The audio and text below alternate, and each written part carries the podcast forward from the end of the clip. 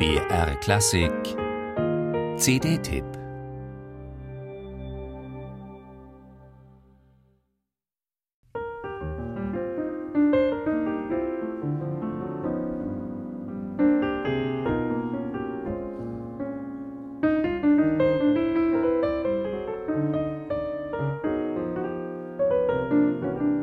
So klang er nach zwei Jahren Zwangspause.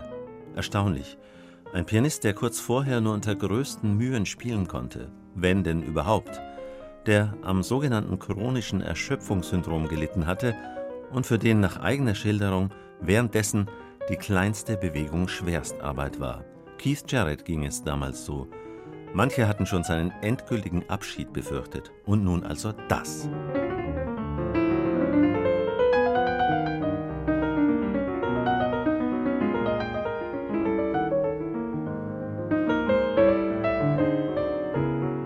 Lässig perlende Einwürfe, klarer, fließender, scheinbar müheloser Ton, absolute Sicherheit in der Form der Stücke. Ein Spiel mit feinsten Fingerspitzen. Keith Jarrett, wie man ihn jahrzehntelang kannte und auch heute wieder kennt. So spielte er im November 1998 beim ersten Auftritt nach der Auszeit. Und er spielte wundervoll.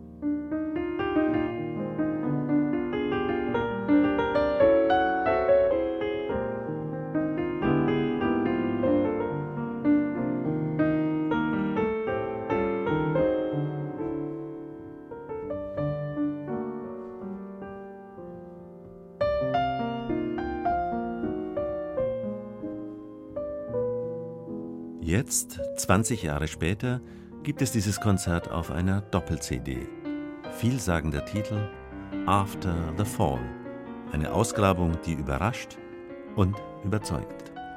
Zwölf Stücke, durchweg klassisches Jazzmaterial, und zwar anders als nach den eben gehörten Einleitungstönen zu vermuten, alles im Trio eingespielt.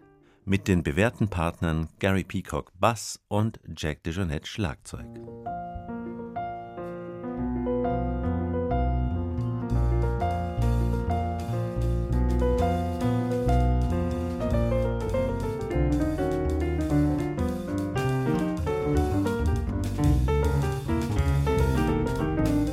Klingt herrlich.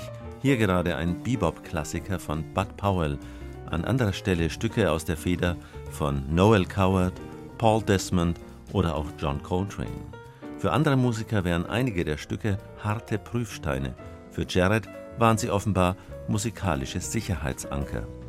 Und wie das Jared-Trio hier die Themen zum Leuchten bringt und mit einem für diese Musiker zum Teil ungewöhnlichen Repertoire allerhöchste Trio-Disziplin zeigt, reist mit und bringt nicht nur Spezialisten zum Schwelgen.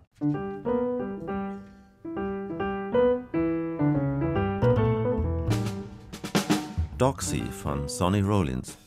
Das hat Blues, Swing und eine fesselnde Eleganz. Und fast meint man zu spüren, wie Jared sich bei diesem Konzert allmählich von den Nachwirkungen seines Müdigkeitssyndroms freispielt. Selten verbreitet einer wie er auch offenbar so viel Spaß am Spiel. Das Klangdokument eines beflügelnden Moments. Und das beflügelt auch beim Hören.